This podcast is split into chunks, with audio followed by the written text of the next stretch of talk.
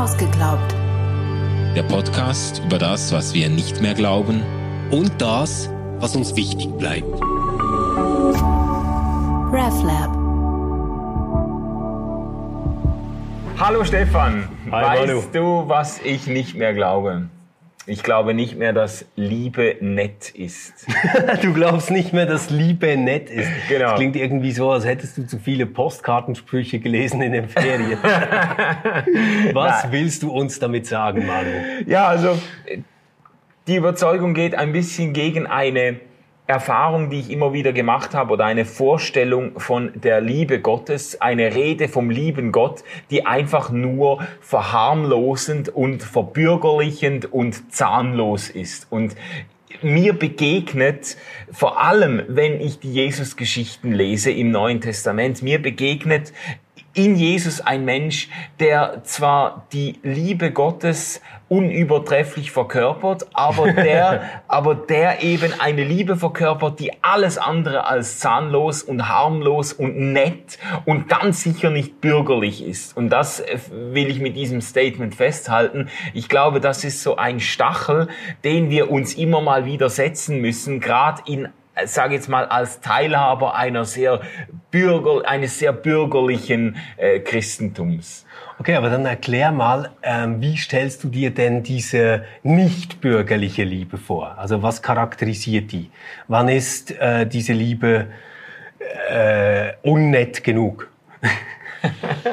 Ja, lass mich mal so sagen, meine, meine Beobachtung, und das ist jetzt auch eine Beobachtung an meinem eigenen Leben, gell, ist immer wieder gewesen, dass jetzt vor allem natürlich mit äh, dann Heirat und Familiengründung und so, dass eben das Leben wahnsinnig äh, bürgerlich, harmlos, nett wird. Haus, Schrebergarten, äh, Wellensittich, Hamster, was auch immer, die eigene Tomatenzucht und die Welt schrumpft immer mehr zusammen und man ist so in einem, in einem, sag jetzt mal, in einem eben ha- harmlos äh, bürgerlichen äh, Dasein äh, drin. Und für mich, für mich bedeutet schon die Inspiration, die ich jetzt auch aus dem Leben von Jesus ziehe, bedeutet für mich schon immer wieder äh, dieses, diese kleine Welt aufsprengen zu lassen. Aber heißt das eigentlich, du meinst damit, dass wir uns immer wieder daran gewöhnen, so ein Leben zu leben, in dem wir uns um uns selbst und unseren Goldhamster drehen? Und das, was du eigentlich möchtest, wäre eine Liebe, die sich auf andere ausrichtet, die für andere da ist? Oder geht es weiter, was du meinst? Ja, es geht, es geht vielleicht schon weiter. Und ich sage mal, diese Liebe, die für andere da ist und sich auf andere ausrichtet. Ich finde es, ich finde es einfach, ich finde es einfach bemerkenswert, dass eine Religion, die sich auf Jesus Christus beruft, Aha.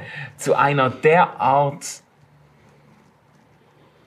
harmlosen, auch zum Teil rückwärtsgewandten oder eingeigelten Realität gekommen ist, wie es heute oft jetzt in unseren Breitengraden der Fall ist. Und Aber das- mach das mal etwas konkreter. Woran machst du das fest? Wo, wo findest du, dass das, ich, ich sage jetzt mal so ganz pauschal, gell, das Christentum oder die Kirchen oder so eingeigelt und harmlos geworden sind?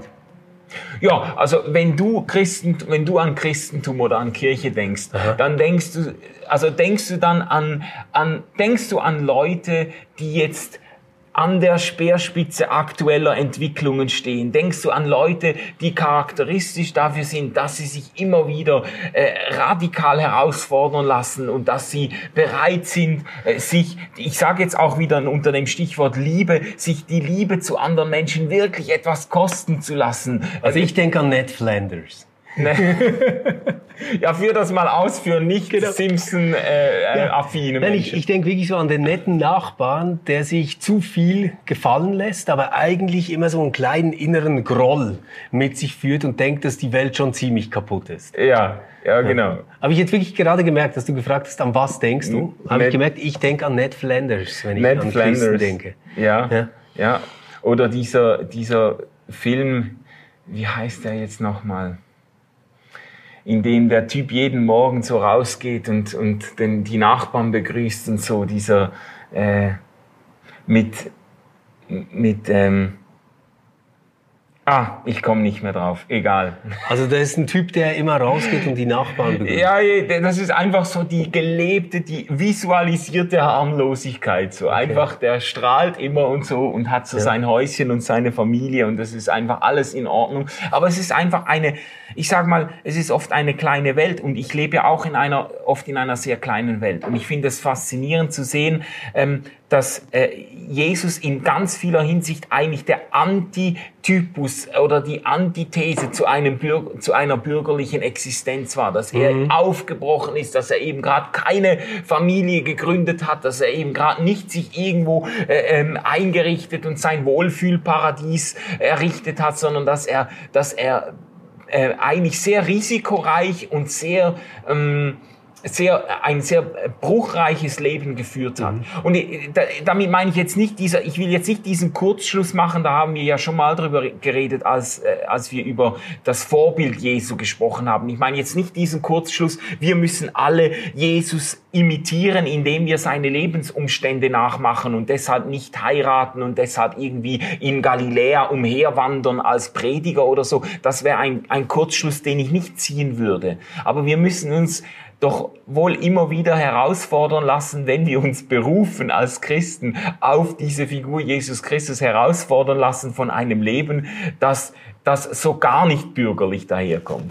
Ja, aber damit ist natürlich Jesus in einer äh, ziemlich direkten Weise auch ein Gegenmodell zu meinem Lebensentwurf. Und ich glaube, das ist irgendwo auch logisch, weil ähm, wir halt in total unterschiedlichen Lebenswelten äh, gelebt ja. haben und leben. Ja. Also dieser Jesus äh, war mindestens für die Jahre, die ihn berühmt gemacht haben, ein umherziehender Wanderprediger, ja. der irgendwie damit gerechnet hat, höchstwahrscheinlich, dass bald Gottes Reich anbricht mhm.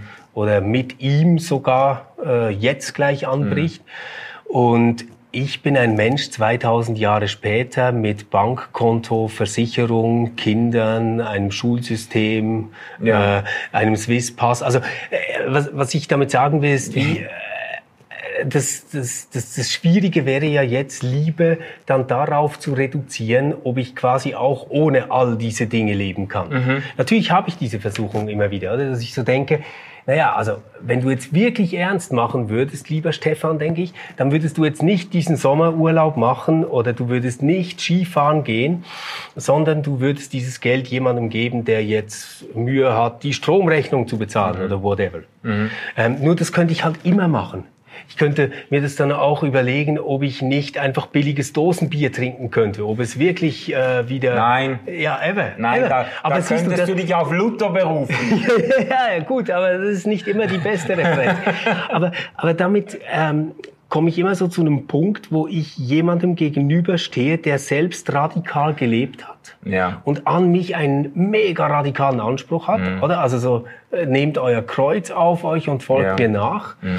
Ähm, wo ich sagen würde, du, äh, bei uns hat sich einiges verändert. Äh, meinst du, das ist wirklich immer noch so? Ja.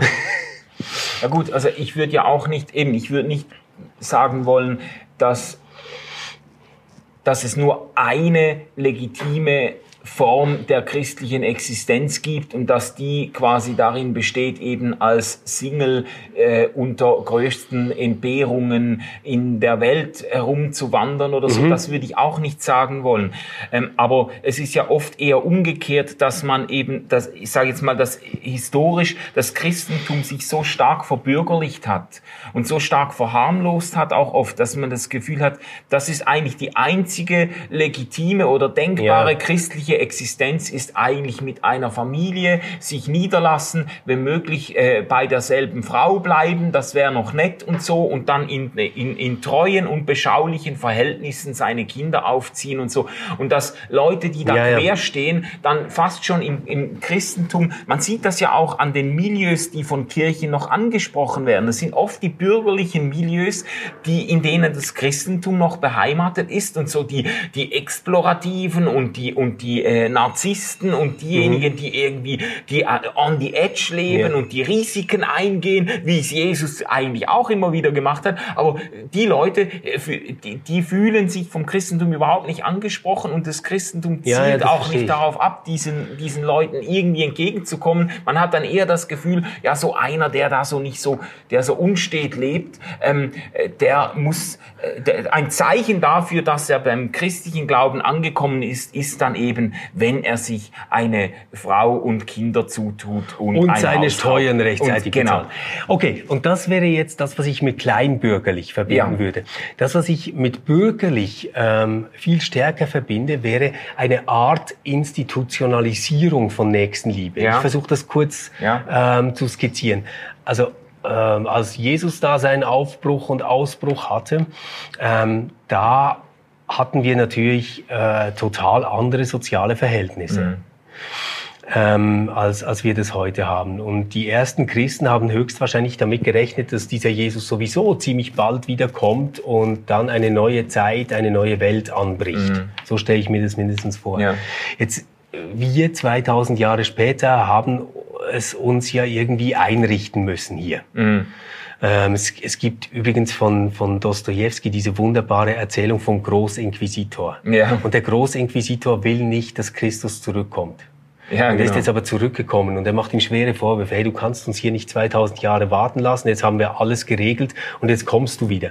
Ähm, das das äh, hat irgendwo immer so was Pejoratives, wenn man sagt, na ja, also ähm, er ist halt nicht gekommen, wir haben es uns jetzt eingerichtet. Aber man könnte ja auch sagen, da ist eigentlich eine riesige Kulturleistung passiert. Mhm. Weil irgendwo ist diese Idee da vom Reich Gottes, von Gerechtigkeit, mhm. von Nächstenliebe, die wir leben möchten. Aber wir haben ähm, Strukturen schaffen müssen, ja. damit wir das auf Dauer aushalten, auf ja. Dauer machen können. Oder ist das eine, wenn du ähm, an einer Bettlerin vorbeikommst und ihr Geld gibst, aber es ist noch mal was ganz anderes, wenn du einen Sozialstaat organisieren kannst, der mhm. möglichst engmaschig verhindern sollte, dass Menschen ähm, auf Betteln angewiesen sind. Ja. Und ich finde, das Bürgerliche ist genau der Versuch, ähm, dort Institutionen zu schaffen, ähm, wo tätige Nächstenliebe notwendig ist. Mhm. Also es ist äh, noch ein kleines Beispiel. Ähm, wenn, wenn Jesus sagt, äh, ihr habt mich äh, besucht, äh, als ich krank war, mhm. das ist toll. Aber das haben wir heute organisiert mit einer Spitalseelsorge, mhm. die das wirklich ähm, abdecken kann, ja. die das professionell macht. Und das, das möchte ich eigentlich ganz gerne nicht ausspielen gegen diesen äh, schon fast ein bisschen romantischen, aufbruchsmäßigen Liebesbegriff. Ja, ja. Also da kann ich, da kann ich schon mitgehen und es, also es finden sich ja im Neuen Testament schon Zeichen dafür, dass das Christentum sich zuweilen auch sehr stark beruhigt hat. Also Paulus kann dann in Pastoralbriefen irgendwie sagen, ja, schaut, dass ihr ein beschauliches, unauffälliges Leben führt. Ja. Da denkt man auch, ja, es ist jetzt nicht unbedingt, was Jesus vorgelebt mhm. hat, ein mhm. beschauliches, unauffälliges Leben. Ähm, da, da finden sich ja auch so, man könnte sagen, schon gewisse Verbürgerlichungstendenzen. Genau. Ähm, ich finde es einfach wichtig, deshalb habe ich auch die These aufgestellt, dass wir uns doch immer wieder ähm, äh, herausfordern lassen oder diesen Stachel auch setzen lassen oder diese, diese Bereitschaft aufbringen, aus dieser manchmal allzu bürgerlich oder kleinbürgerlichen, allzu in sich ja. eingeigelten Welt aufzubrechen. Und es gibt auch so, ich habe immer wieder Leute erlebt, die mich da auch sehr inspiriert haben. Also es gibt, äh, ich, ich kenne Leute, äh, die eben auch zum Beispiel einen wunderbaren Sommerurlaub mhm. geplant haben und dann einem Menschen begegnen, der ihre Hilfe benötigt und dann tatsächlich das Geld ähm, aufwerfen und auf den Sommerurlaub verzichten. Ja. Das hat mich immer beeindruckt und ich habe äh, ab und zu auch mich selber mit meiner Frau zusammen hinreißen lassen, Leuten irgendwie äh, äh, äh, Summen von Geld zu schenken, die uns wirklich wehgetan haben, einfach mhm. weil wir das Gefühl hatten, ähm, äh, wir werden dazu bewegt. Und ich würde auch nicht sagen, das muss dann immer passieren, man darf sich nichts mehr gönnen und man, muss bei allem ein schlechtes Gewissen ja. haben, das wäre es ja dann nicht, aber dass man so diese Bereitschaft wachhält, äh, äh, wenn ich einen Impuls habe, dass ich sage, es kann auch sein, dass, äh, dass, ähm, dass das Evangelium oder die, die, die Berufung auf Jesus Christus bedeutet, dass ich mal einen, einen richtig äh, radikalen äh, Schritt wage. Ja, also vielleicht kann man das ja ganz gut vergleichen so mit der Liebe, die man kennt aus einer Paarbeziehung. Ja. Also am Anfang so dieses warm, verliebt sein, das einfach alles weghaut. Mhm. Oder also man verlässt die Partnerin, mit der man jetzt zusammen ist, für die neue Frau oder den ja. Partner. Äh, man ist bereit, irgendwie ein Umzugsunternehmen zu organisieren. Äh, man muss dem Freundeskreis ganz viel erklären, was da jetzt läuft. Also es ist ein mega Rush, der ja, durchgeht. Und es macht einfach so blang und alles ist anders. Mhm. So. Und dann irgendwann, wenn man zusammenbleiben möchte, äh, braucht es Strukturen. Ja. Man äh, hat dann zum Beispiel eine gemeinsame Wohnung, ein Haushaltskonto. Irgendwann schließt sogar vielleicht jemand eine Lebensversicherung ab. Es kommen Kinder etc. Ja, ja, ja. Und, und das, das, das Ganze wird viel strukturierter, viel organisierter, mhm. viel weniger spontan. Und dann kommt ab und zu so dieser Ausbruch, wo man sagt, oh, jetzt gehen wir mal wieder für drei Tage weg, ohne all das Zeug. Ja. Und man erinnert sich wieder daran, wie es mal war. Mhm. Und man, man kann das natürlich belächeln oder? und sagen, na ja, das ist halt so äh, quasi, ja, wie soll man sagen, ihr kompensiert damit euer langweiliges Scheißleben oder so. Aber man könnte auch sagen, nein, das ist cool, weil das ist so der Moment, wo sich zwei bewusst wieder an das erinnern wollten, was mhm. mal war. Ja. Und wenn ja. ich das jetzt auf den Glauben übertrage, ja. dann könnte das heißen, es ist voll okay, ähm, Kinder zu haben und die in eine anständige Schule zu schicken ja. ähm, und äh, dafür zu sorgen, dass sie ein Zimmer haben mit mhm. einem Bett und einem Schreibtisch. Aber es braucht dann vielleicht immer wieder diese Momente, wo man sich daran erinnert, dass die Liebe nicht in dieser Struktur aufgeht. Mhm. Ja. Also ähm, ein Tipp, den ich mal erhalten habe von einem Kollegen, und ich habe das dann auch äh, immer wieder gemacht, ist, wenn eine Bettlerin oder ein Bettler kommt, dann leere einfach gleich die ganze Geldbörse. Hm. Und zwar hm. nicht für den Bettler oder die Bettlerin, sondern um dich immer wieder daran zu erinnern, dass du das eigentlich nicht brauchst, mhm. dass du unabhängig bist davon. Ja. Und ich, ich glaube eben, dass Liebe sehr viel damit zu tun hat, keine Angst zu haben. Mhm. Also mhm. das, was du jetzt sagst, Liebe ist nicht nett, ja, aber ich glaube auch, Liebe ist äh, quasi das Gegenteil von Angst. Ja, ja Denn voll. War, warum füttere ich ein 3a Sparkonto Vorsorge Dingsbums? Ja, nicht deswegen, weil ich denke, dass das jetzt irgendwie ähm, das Gute an und für sich ist, sondern weil ich Angst habe, im Alter arm zu sein. Mhm. Mhm. Warum kaufen wir uns teure Autos? Weil wir Angst haben, nicht gesehen zu werden. Mhm.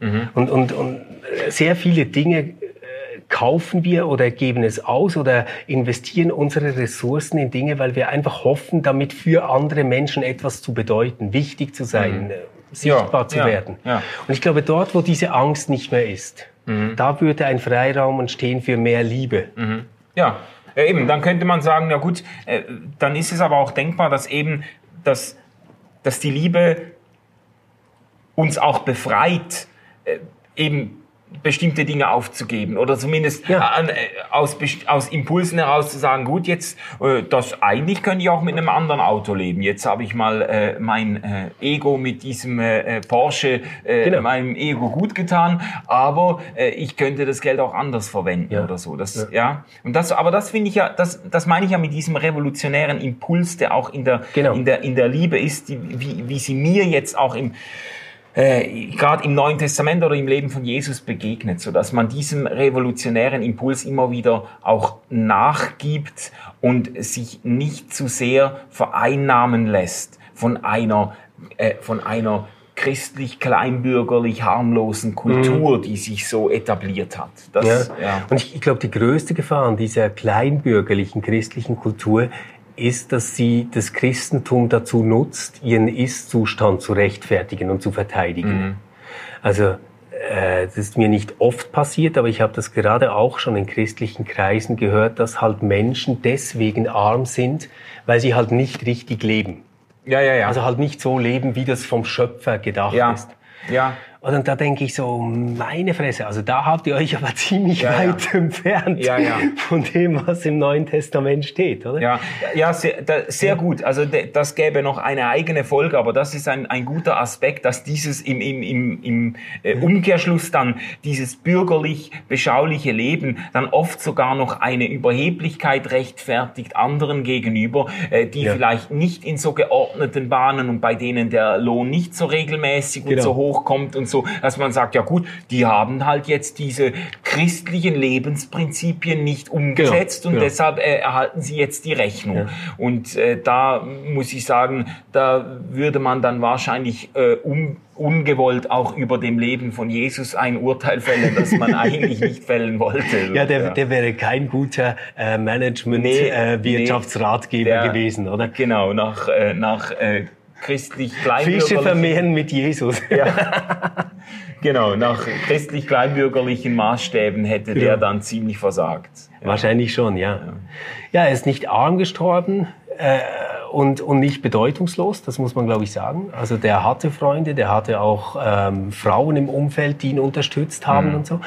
Ähm, aber der ist sicher ohne doppelten Boden, also ohne Ja. Sicherheitsnetz hat der Ja. gelebt.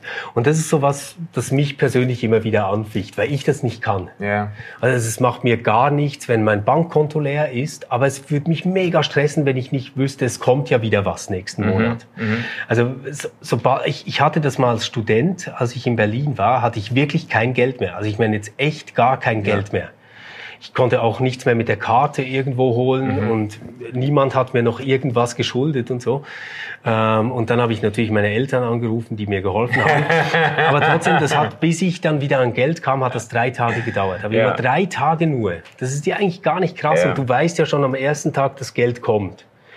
Aber habe ich mal drei Tage ohne Geld gelebt. Da habe ich gemerkt, scheiße, das ist so krass. Ja. Du bist von allem ausgeschlossen. Ja. Oder wenn dir langweilig ist, gehst du dir irgendwo was kaufen. Ähm, wenn du irgendwo vor, vorbeikommst bei einem Kiosk, schaust du, ob du eine Zeitschrift willst, etc. Das sind tausend kleine Ja, Dinge und du bist einfach nicht mehr dabei. Ja. Und ich, ich, ich, ich wünsche mir irgendwie ähm, für mein eigenes Leben so eine Balance, dass ich es wirklich genießen kann, dass es mir gut geht, aber dass ich im letzten dann doch nicht davon abhänge. Ja. Also ich, ich hoffe immer, dass ich den Job auch noch machen würde, wenn, wenn ich weniger verdienen würde und wenn wir schlechter leben müssten. Ja. Ja. Und das, ja, ähm, daran zeigt sich jetzt vielleicht nicht unbedingt diese gefährliche Seite von Liebe, aber vielleicht dieses ähm, nicht von Angst beherrscht zu sein. Ja. Ja. Ja. Jo, also wir haben äh, eigentlich über Liebe sprechen wollen, die nicht nett ist und haben dann ganz viel über Geld geredet. Uns nimmt natürlich Wunder, wie ihr das seht. Ähm, wie geht ihr um mit euren Ressourcen, die ihr habt? Wofür investiert ihr äh, euer Leben? Was ist euch wichtig dabei? Und bezieht ihr das in irgendeiner Art und Weise auf Jesus? Gibt es da was, was ihr ähm, von diesem Leben gelernt habt und äh, euch irgendwie von so einer Liebe anstecken lasst? Wie macht ihr das mit Kompromissen etc. pp? Bitte schreibt uns, das interessiert uns brennend und wir werden wieder eine Zwischenfolge machen, die wir in einer Woche dann äh, ausstrahlen werden. Und da sind wir immer froh um kluge Kommentare, die an all das gedacht haben, was wir bei unserem Gespräch jetzt vergessen haben. Jetzt wünschen wir euch eine gute Woche. Wir hören uns wieder. Bis bald. Tschüss zusammen. RefLab.